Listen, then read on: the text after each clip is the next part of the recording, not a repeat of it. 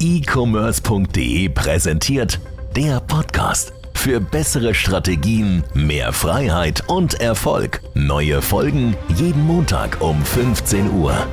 Produkte einkaufen in Europa. Einer der etwas größeren Trends so in den letzten Monaten, aber auch schon äh, Jahren und definitiv ein extrem wichtiges Thema für die Zukunft. Darüber wollen wir heute sprechen hier beim e-commerce.de Podcast. Ganz recht herzlich willkommen erstmal. Mein Name ist Niklas Spielmeier und ja, tatsächlich ähm, ist es bei mir auch vor vier Jahren, viereinhalb Jahren mittlerweile so losgegangen dass ich natürlich erstmal nach China geschaut habe, über Alibaba gegangen bin und dort meine ersten Produkte eingekauft habe. Das ist auch nicht nur so geblieben, sondern es ist dann auch relativ bei den nächsten 5, 10, 15 Produkten eigentlich nie auch nur überhaupt darüber nachgedacht, mal einen anderen Weg zu gehen ähm, oder woanders Produkte zu sourcen. Und äh, die Leute kamen auch alle aus China, also auf Alibaba kann man natürlich auch aus dem gesamten asiatischen Bereich, theoretisch sogar aus Europa Hersteller finden, aber wenn wir ehrlich sind, ist der Großteil schon ähm, in, äh, in China direkt vor Ort. So, dann so nach diesen ersten, ich weiß nicht mehr genau, wann das war, ähm, aber das muss so nach 10, 15 Produkten ungefähr gewesen sein, habe ich das erste Mal mal einen anderen Weg gewählt und habe sozusagen meinen Hersteller nicht selbst gesucht, sondern habe Sourcing-Agentur äh, für mich sozusagen suchen lassen. In Asien habe ich aber wieder dann in China eingekauft, aber bin den Weg sozusagen nicht mehr selbst gegangen. Und ähm, eigentlich kam das Thema erst so richtig auf mit Corona, mit der Erhöhung der Lieferkosten und der Frachtpreise und vorher halt so ein bisschen mit der Verzögerung ähm, durch eben auch Corona letztendlich äh, in China mit der Produktion.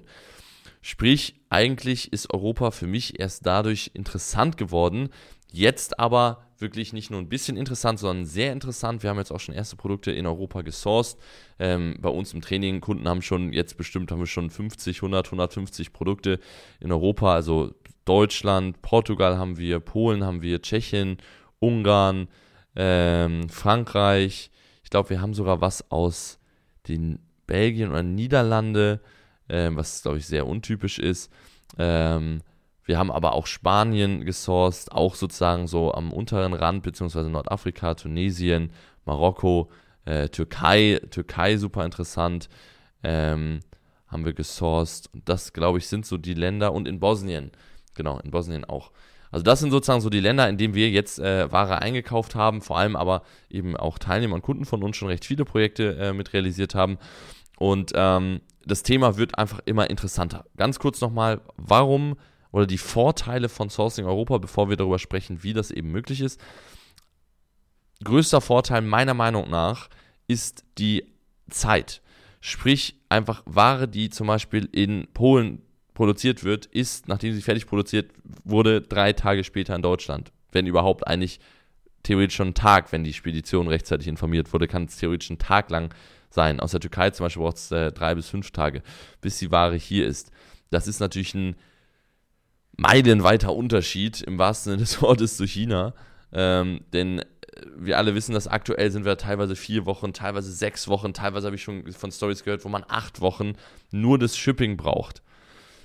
Außerdem jetzt natürlich auch durch die erhöhten Lieferkosten auch deutlich günstiger innerhalb Europas. Das ist aber eigentlich nur ein, ja, ähm, ja, kleinerer Vorteil, denn dafür sind die Einkaufspreise halt deutlich höher. Sprich, am Ende des Tages entsteht eigentlich in Europa trotz der Lieferpreise kein wirklicher Preisvorteil. Zumindest bei den meisten Produkten ist es nicht der Fall. Trotzdem ist es auch jetzt natürlich nochmal eine Sache, die Europa attraktiver macht im Verhältnis zu Asien. Und dann aber, und das ist auch ein großer Punkt, den vergessen viele, wenn du in Europa deinen Hersteller hast, dann musst du dich um ganz viele Dinge nicht mehr kümmern. Sprich, Dinge wie der Zoll fällt weg, also zumindest in der EU fällt der Zoll weg. Ähm, auch in der Türkei sind die Zollsteuern bei überwiegend 0%. Ähm, die Haftbarkeit etc., Zertifikate und so weiter und so fort. Auch das wird eigentlich von deinem Hersteller komplett in Europa äh, mit abgedeckt, äh, rechtstechnisch. Bist du da sozusagen auf einer deutlich sicheren Seite als aus Asien und du kannst natürlich auch marketingtechnisch das nutzen und sagen, hey, unser Produkt kommt aus so und so. Und das ist natürlich eine Sache, jeder kauft gerne lokal ein. Und das ist auch im übergeordneten Sinne so. Das heißt, man kauft lieber ein Produkt aus zum Beispiel Spanien als ein Produkt aus China. Das ist einfach so. Hat auch gar nicht unbedingt nur was mit Qualität zu tun, ähm, sondern einfach auch mit ähm, ja, mit dem Gefühl, hey, das kommt hier aus Europa, das muss irgendwie was Besseres sein. Ne? Genauso wie Made in Germany auch eine extrem starke Marke ist, ist allgemein auch Made in Europe schon deutlich, deutlich, deutlich besser. Und zwar eigentlich egal für welches Produkt. So, das heißt, es gibt schon einige Gründe und Vorteile dafür. Eine Sache, die nicht zwingendermaßen Vorteil sein muss, aber die auch häufiger ist, sind, dass europäische Hersteller und Lieferanten ein bisschen loyaler sind, sagen wir es mal so. Also wenn du jetzt in China ein Produkt einkaufst, dann verkauft der Hersteller meistens ein und dasselbe Produkt an sehr, sehr viele. In Europa ist das nicht ganz so gang und gäbe, dass sowas gemacht wird, sondern meistens wird ein Produkt halt ja, für einen Hersteller, äh, für einen ja, sozusagen Abnehmer, du in dem Fall, produziert und nicht in tausendfacher Art und Weise für ganz viele. Das ist aber nicht immer so, ist aber deutlich verbreiteter, sage ich mal, diese Art äh, des Umgangs als äh, jetzt in, in Asien. So, jetzt gibt es natürlich aber größere Herausforderungen, denn Nummer 1 Herausforderung wirst du wahrscheinlich schon mitbekommen haben, es gibt leider nicht so etwas wie Alibaba hier in Europa. Sprich, Herstellersuche, Herstellerkontaktaufnahme deutlich, deutlich, deutlich anders als in, in Asien. Nicht unbedingt schwieriger, aber ich würde sagen deutlich aufwendiger. Denn dadurch, dass es kein Portal gibt, gibt es auch nicht die Möglichkeit, relativ schnell an viele interessante Kontakte zu kommen. Und es gibt auch, das muss man halt immer, das ist so ein Reverse-Denken, was man eigentlich mal mitbringen muss. Es gibt auch gar nicht diese Abteilungen in den Herstellern. Das heißt, die asiatischen Hersteller haben ja meistens ein, zwei Mitarbeiter, mit denen du dann auch kommunizierst über Alibaba, wo das also Ansprechpartner für dich super simple sind. Oft ist es so, dass in Europa Hersteller sowas gar nicht haben, weil die viel weniger Kunden, dafür größere Kunden haben. Sprich, die müssen nicht, äh, keine Ahnung, fünf Account Manager haben, äh, die sich sozusagen um die Kommunikation kümmern, sondern die haben vielleicht irgendwie den Geschäftsführer meistens, äh, oder bei sehr vielen Produzenten ist das so, äh, der halt mal diese Deals mit denen gemacht hat und dann halt sechs oder sieben Kunden hat und von jedem dieser Kunden kommen halt sehr viel größere äh, Aufträge, als das jetzt in Asien der Fall ist. Das heißt, erstmal sozusagen eine Kontaktperson zu finden, ist deutlich schwieriger.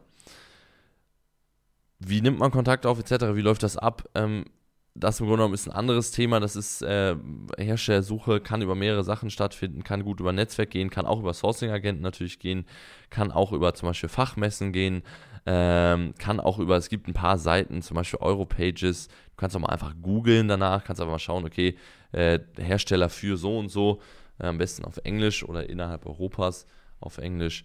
Ähm, oder in, in Landessprache, wenn du auch was Spezielles da suchst. So, das ist der eine Punkt. Jetzt ist die nächste Herausforderung, die es gibt. Der Hersteller in Europa ist viel, viel weniger spezialisiert. Also sagen wir mal so, in, in Asien zum Beispiel hast du halt einfach viel mehr Hersteller, viel, viel, viel, viel mehr. Dadurch sind die alle viel kleiner positioniert.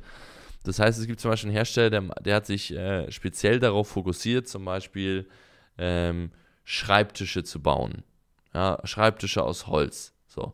Das ist zum Beispiel ein Hersteller, der, der verkauft nur Schreibtische aus Holz. Ganz viele verschiedene, aber nur diese Schreibtische aus Holz. Das heißt, du kannst schon ein relativ gutes Modell sozusagen finden, was vielleicht sogar für dich passt.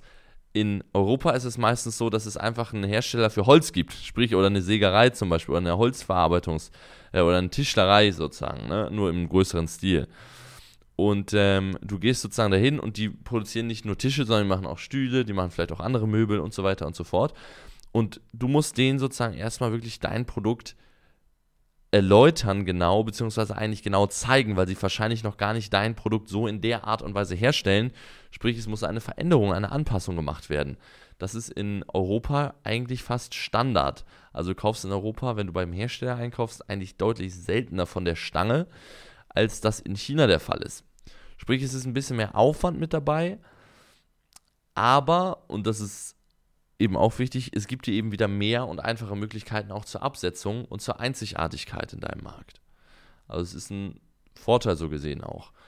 Ähm, trotzdem dauert es meistens etwas länger und man muss halt eben schauen, das muss man nicht unbedingt mit Kontaktaufnahme schon haben, aber dass man halt so eine Art äh, Produkt-3D-Zeichnung etc. hat. Ähm, genau. Dann ist es so, dass ähm, Hersteller oft sich nicht zurückmelden, wenn du die angeschrieben hast viele Leute sind auch nicht so erpicht darauf, das ist zum Beispiel eine Sache, die würde ich niemals in der Kommunikation am Anfang erwähnen, dass du auf Amazon verkaufst. es ist nicht so, dass die Leute was gegen Amazon haben, es ist nur so, dass sie denken, hey, es ist ein Amazon-Händler, den nehmen wir nicht so wirklich ernst, weil die Abnahmemengen halt nicht so groß sind wie zum Beispiel bei Einzelhändlern. Und viele Leute oder viele Hersteller in Europa verkaufen halt für Einzelhändler. Das heißt, du musst auch immer dem Hersteller so ein Stück weit verkaufen, warum er mit dir zusammenarbeiten soll. Du musst sozusagen ihn dazu bringen, dass er wirklich Bock hat, mit dir zusammenzuarbeiten. Denn umso mehr das hat, desto mehr wird er auch in Vorkasse gehen eventuell, beziehungsweise auch die Dienstleistung Entwickeln des Produktes, Anpassen des Produktes, Verbessern des Produktes etc. für dich übernehmen. Das heißt, es ist extrem geil, wenn du einen Hersteller hast, der Bock hat, was online zu machen, da vielleicht noch keinen Abnehmer hat und ähm, dich sozusagen noch massivst, zumindest in der Produktion, damit unterstützt, das Produkt halt auch geil zu machen. Das ist auch nochmal ein richtig großer Vorteil. Ähm, so, und im Vorgehen musst du sozusagen aber erstmal, um Kontakt zu denen zu bekommen, sehr hartnäckig sein. Das heißt, es geht nicht einmal eine Mail schreiben und davon ausgehen, dass eine, eine Rückantwort kommt, sondern es muss teilweise nachtelefoniert werden. Es muss äh, mehrere Mails geben. Teilweise wirklich über drei, vier Wochen müssen die Leute permanent neu kontaktiert werden, wenn du einen interessanten Hersteller hast, damit man da wirklich diesen Kontakt bekommt. Wenn man aber einmal diesen Kontakt bekommen hat, ist meiner Meinung nach die Zusammenarbeit sehr viel simpler und einfacher als mit den Chinesen. Das wird sicherlich auch mal Ausnahmen dabei geben, aber das würde ich so grundsätzlich äh, unterschreiben. So, und äh, in der Art und Weise ist es sozusagen sinnvoll, dass man hingeht und jetzt auch mal schaut, sowohl für bestehende Produkte geht das, aber auch natürlich für neue Produkte, hey, ist Europa vielleicht eine Alternative für mich? Denn wenn die Einkaufspreise ähnlich sind, und das könnten sie bei manchen Produkten durch die Shippingkosten eben sein, ist Europa definitiv, also wenn die Kosten gleich sind, ist Europa definitiv viel geiler.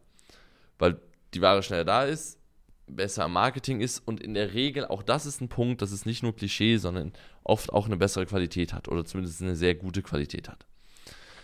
So, und in dem Sinne ist es sozusagen sinnvoll, dich mehr in die Richtung zu bewegen, wenn das für dich interessant ist und du wirklich Step by Step genau lernen möchtest, wie du hier Hersteller finden kannst, beziehungsweise auch, wie du zum Beispiel auch äh, Sourcing-Agenten oder welche Sourcing-Agenten auch gut sind, beauftragen möchtest, um Produkte für dich sozusagen in Europa einzukaufen, dann komm gerne zu uns ins Training. Wir können dir das Ganze beibringen. Ähm, www.ecommerce.de und ansonsten würde ich sagen, hören oder sehen, je nachdem, wo du zuschaust, ähm, wir uns in der nächsten Woche. Bis dahin weiterhin viel Erfolg und bis zum nächsten Mal. Ciao.